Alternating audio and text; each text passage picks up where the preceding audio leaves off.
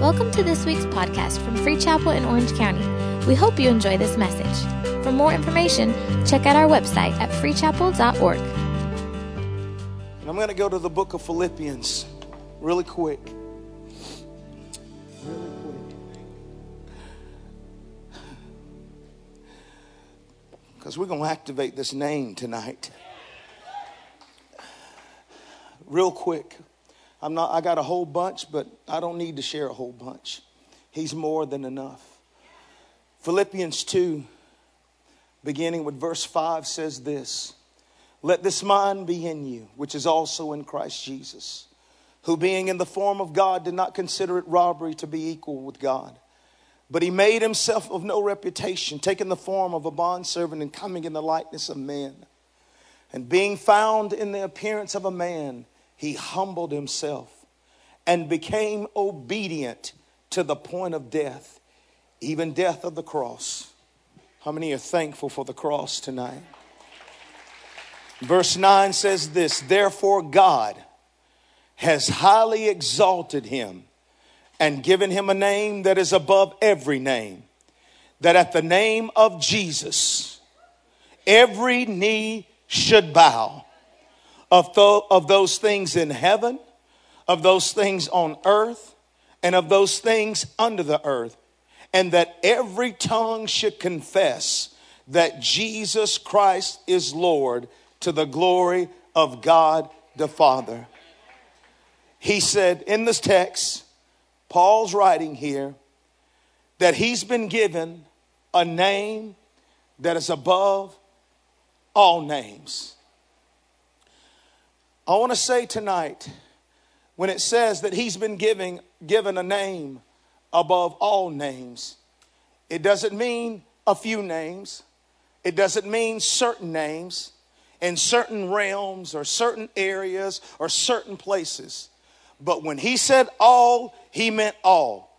Every name he said in heaven, every name on earth, and every name that is beneath the earth in the darkest pit that there you could possibly ever imagine. He said, even there, he said, my name is above every name.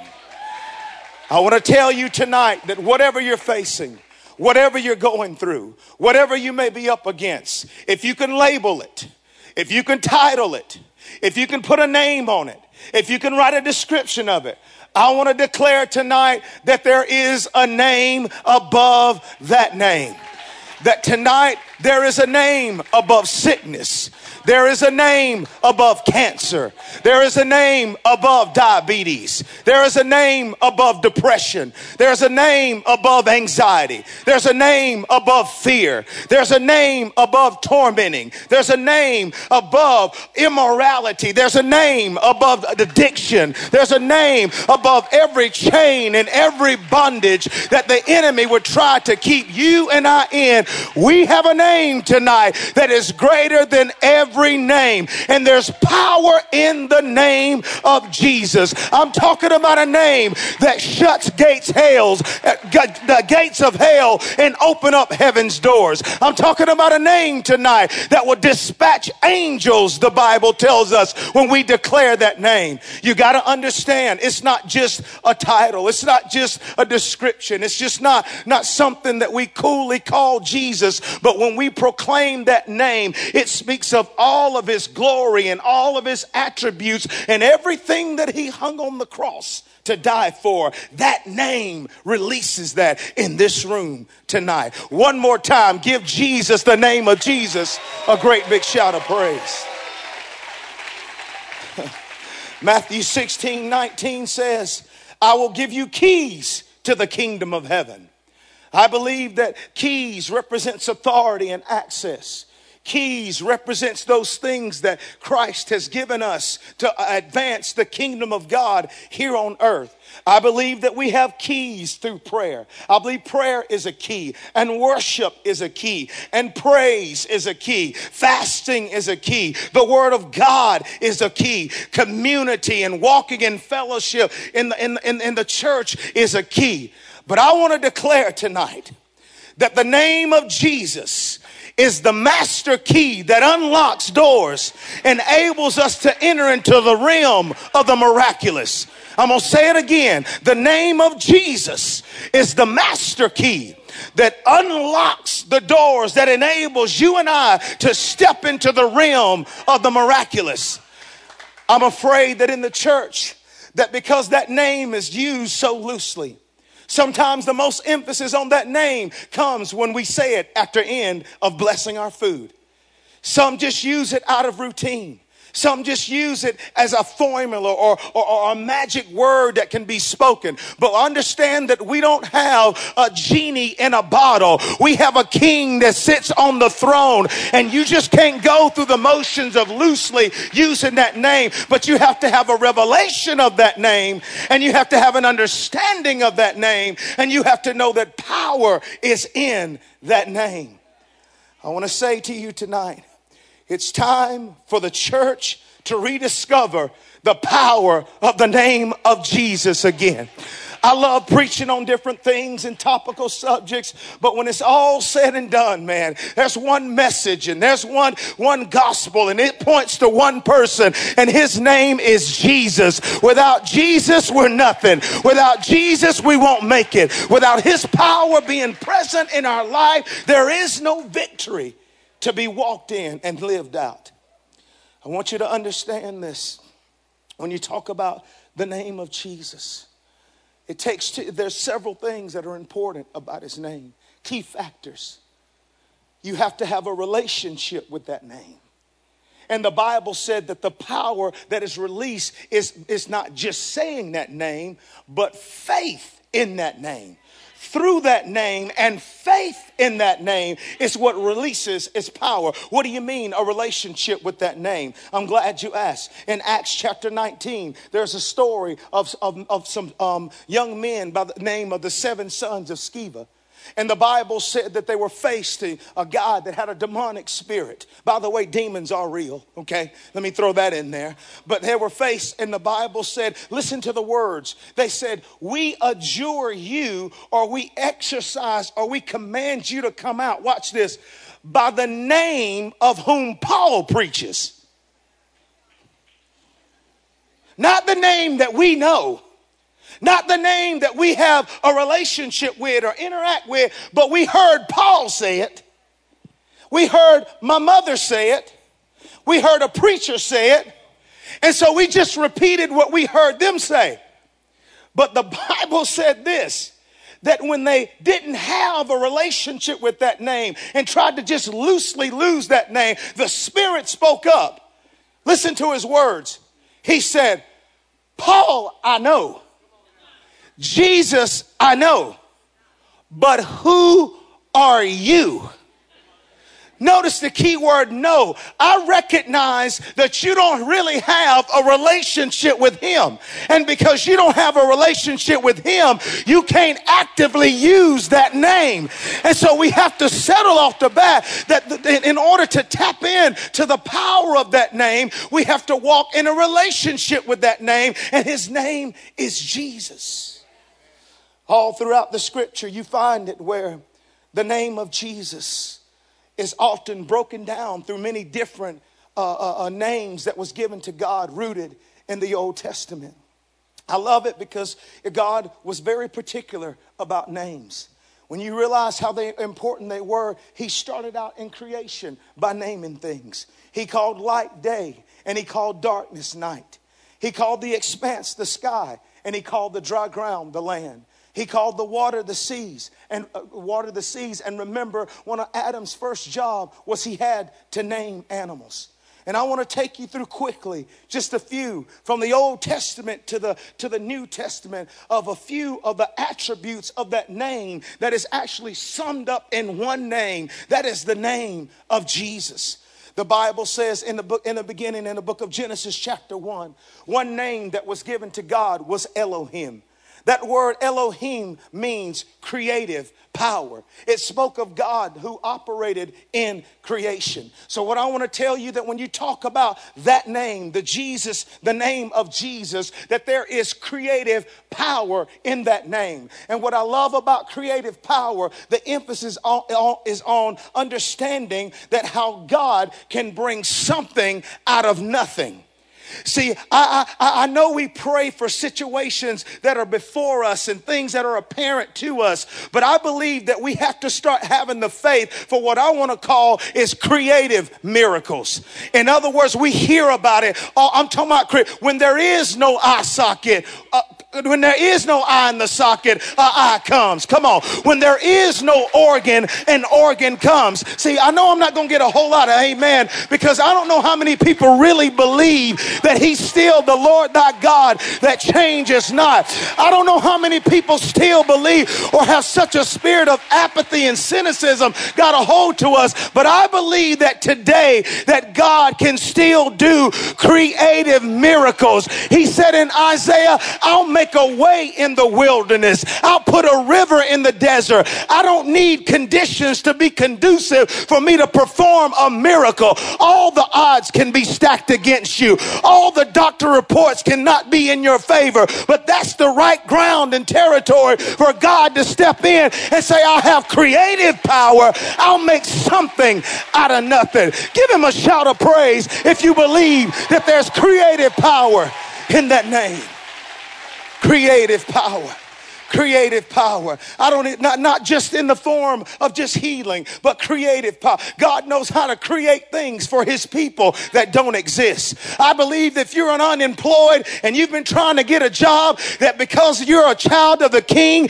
and the favor of God is on your life, God will create positions for you in a business. God will come on, create opportunities that wasn't there. I don't care if they have the sign up that says we are no longer hiring. It's something about the favor favor of God and the power of the name of Jesus that things can be created for you. Business can be created in a messed up economy. Come on, opportunities can be created, but it comes through knowing the power of the name of Jesus.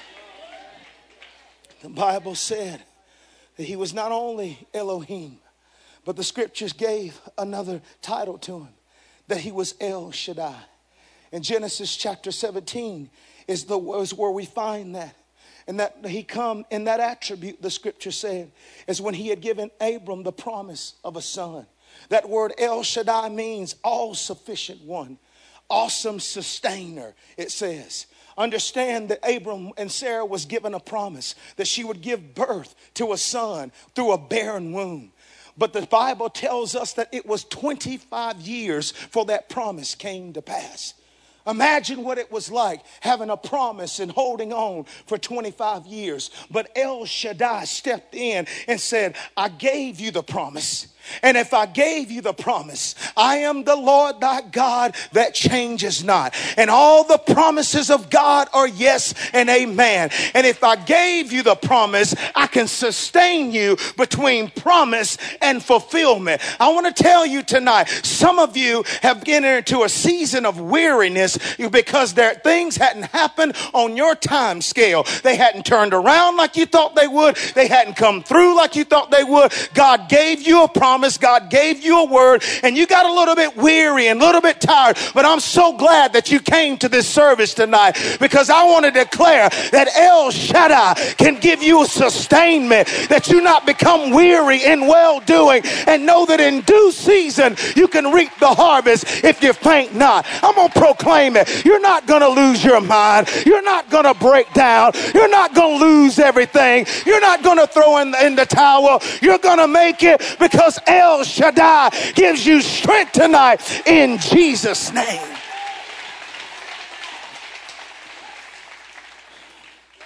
The scripture goes on and tells us that not only was he El Shaddai, the Bible said that he was known as Jehovah. Jehovah means self existing one. It was Jehovah, that, that, that word Jehovah that was used when God told Moses, He said, Tell Pharaoh that Jehovah sent you. It's the translation where he says, I am that I am. And I love what Jehovah represents. You know what it represents? It means this He's the self existing one. In other words, all by himself. He needs no one to help him, he needs no one to keep him. In other words, he has complete power to satisfy every one of your needs. I'm so glad, come on, that I serve a God that says, I don't need anybody's opinion. I don't need anybody's input. I don't need anybody's help. I don't have to wait till somebody approve and somebody speak up. When I get ready to move in my people's life, I don't need permission. I don't talk to the angels. I don't talk to the devil. I don't talk to to anybody because I'm so much God and I'm self existent. When I get ready to do what I want to do, I will do it. And Isaiah said, Who can reverse it? I want somebody to get excited tonight. Quit talking about who's holding you back. Quit talking about what's holding you back. Quit giving the devil too much credit. If God be for you, who can be against you? If God will bless you, nobody can stop it. He no, come on. The enemy can't curse what what God has blessed, greater is He that is in you than He that's in the world. Come on, give Jehovah a shout of praise. All by Himself. They won't let me. It won't let me. Come on. Nobody can keep you from what God has called you to. Nobody can take. He said, Joshua, everywhere that the sole of your foot touch, it belongs to you. Nobody can take it away. Get your head up. Quit having a pity party. If God said it's yours, it's yours. If He said it's your territory, it's yours. If He said that house is yours, it's yours. If He said that business is yours, it's yours And if he said, Come on, is anybody hearing me in here tonight? I'm talking about Jesus that says, If I ordained it, nobody can stop it.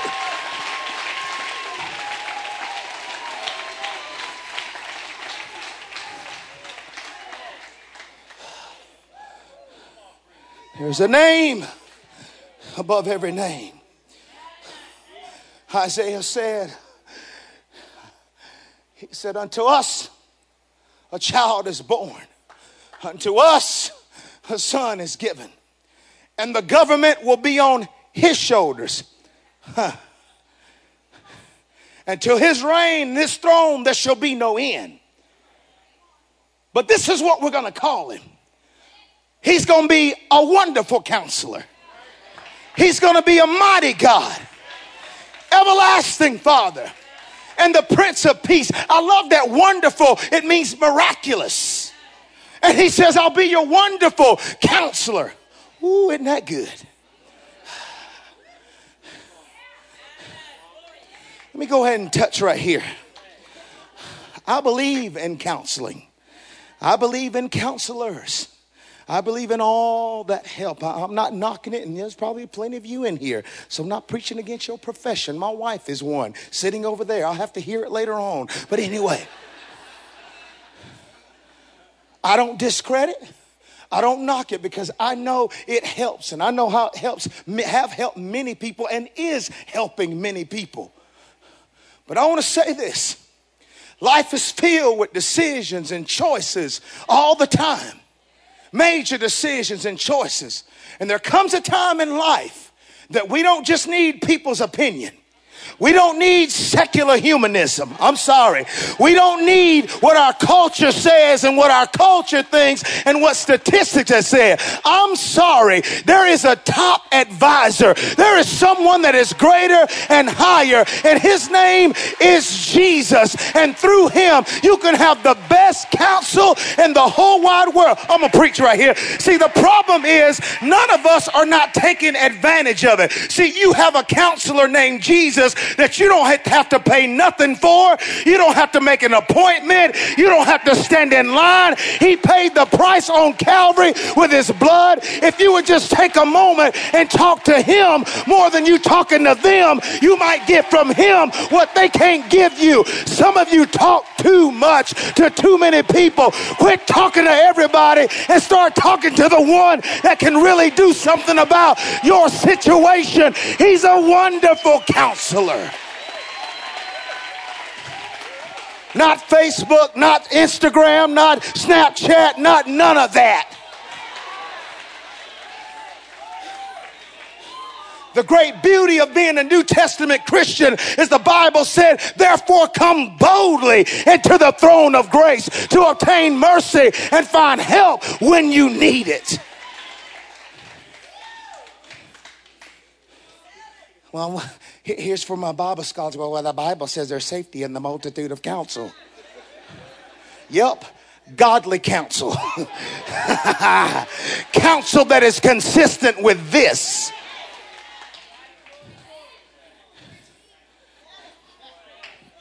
He's a wonderful counselor. He's a mighty God, he said. In the name of Jesus, a mighty God.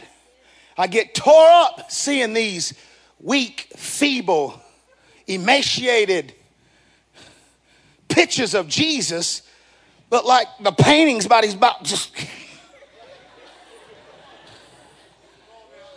insult to my Savior. These feeble looking pictures of Jesus. Yes, he's meek. Yes, he's mild. Yes, he's kind. Yes, he's compassionate. Yes, he's loving. Yes, he's forgiven. And yes, he's the Lamb of God, but he's also the Lion of the tribe of Judah. And the Bible said there's a, there's a nice side of him, but you start messing with his church, you start messing with his children, he'll be the lamb when he needs to be the lamb, but he'll be the lion when he needs to be the lion. I have a Jesus that will fight for me and fight for my family family and fight for you and your family. He's a mighty warrior. He'll turn over tables for you. He'll crack whips with you. It's what David understood. He said, Goliath, you just don't get it. You come at me with a sword. You come at me with a spear. You come at me with intimidating thoughts and words, but you just don't know I come at you in the name of the Lord of hosts. David said, I got a name, Goliath. I got a name that is above every name. I got a name that's above every giant. And what I love about it, see, when David had a revelation of his covenant, and through the covenant, he had power through the name, he understood when I proclaimed that name, watch this, I just did a spiritual transfer. It went from my battle now it's God's battle because David said, The Lord is my, come on, the battle is not mine, it belongs to the Lord. Quit trying to fight it in the flesh, quit trying to fight it in the natural. Just proclaim Jesus is in control. I loose the mighty warrior in this circumstance, and it goes a spiritual transaction that it takes it from your battle and make it God's battle. And I don't think he's ever lost one.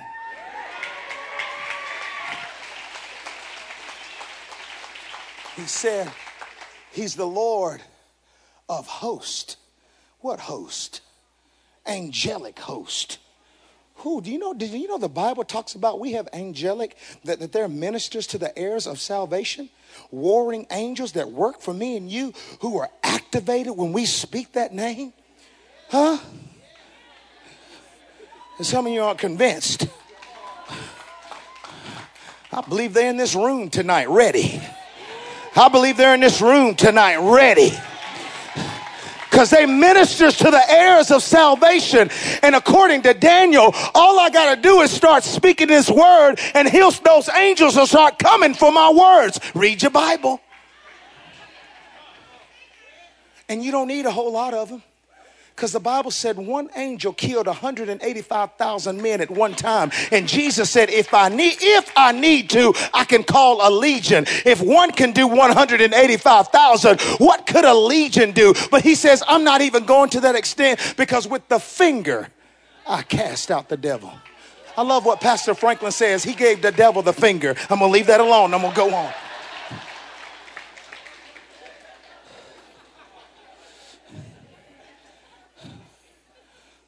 Listen to me. The Bible says this that we have access through that name. John said it like this in John 14. I say to you, he that believes in me and the works that I do, you will do also, and greater works than these will you do. Because I go to the Father, and whatever you ask in my name, that I will do, that the Father may be glorified. The Father wants to be glorified tonight. The Father wants to be glorified in this service tonight. He's looking for an opportunity to invade someone's impossibility. He's looking to be glorified. And all I have to do, the scripture said, is ask in his name and in line with his name. Jesus said this He said, The Holy Spirit is released at my name. He said, I must go to the Father and He's going to send the helper. He said, In my name. When I speak that name, releases angels, but it releases the Holy Spirit in His presence to do what He wants to do in our life. I want to show you something because could it be that the devil knows, have a greater revelation of that name more than the church does? Let me show you something real quick. And, and I want them to come on and come to the keys. I'm about done. I told you. The Bible says this in Mark chapter 5, verse 7. There's a man that was walking among the tombs full of a demonic spirit.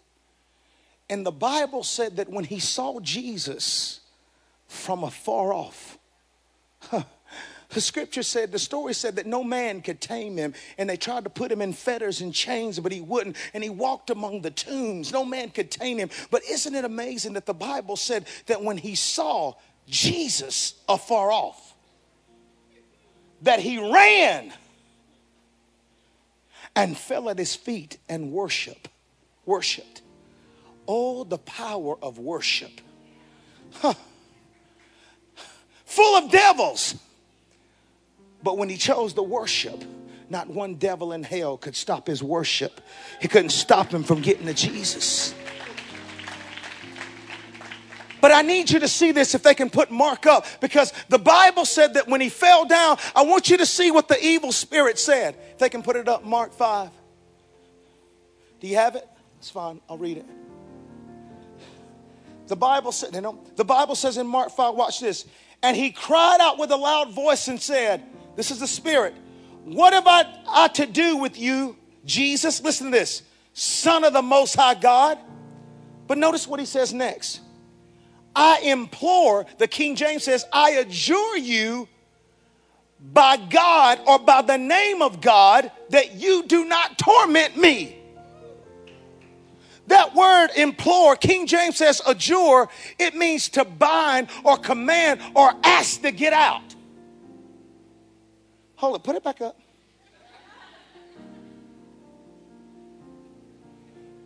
I need you to understand in context that is what the Spirit is saying to Jesus. Do you hear what he's saying? He's saying, Jesus, by your own name, he's trying to use if you read in its original translation, it actually says, in the name of God, he's trying to use his name against him. I'm going to use your own name, Jesus, against you because I understand that if somebody has a revelation of that name and they speak that name, there's so much power. And the only thing that I can think that can actually come close to doing anything to you is your own name. You mean to tell me a fallen, defeated, demonic spirit had a greater revelation, have a greater revelation than some people in church when it comes to the name of Jesus. And we're in covenant. We're blood bought, born again, filled with the Spirit of God. Not today, devil. No, no, no, no, no, not today, not today, not today, not today. Because you don't let a whole church load of people in the five o'clock service to get in here to understand that you have covenant rights to the power of that name. You have to believe in that name, have a revelation of that name, that you can access all that that name has for your life. Peter saw a lame man laying lame at the gate called Beautiful. And the Bible said that that man had been begging begging, begging, begging, every day, begging, begging, begging, begging. Until Jesus, until Peter and John walks up. He'd been begging, begging, begging, begging, begging, begging, begging, begging, begging for alms, begging for change. In reality, he wasn't begging for change in his cup. He was really begging for change in his life. It's a whole nother message. But every day he had been begging.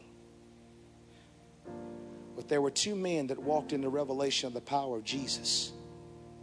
In a matter of seconds, he got what he would never get or hadn't got through begging for years. Are you just spending time begging in prayer? Please, please, please, please, please, please. I'm not being ugly. But we're not beggars. I said, we're not beggars. We're covenant people that has to grab a hold to the revelation that when I speak that name and declare that name, things happen, things change, things move on my behalf.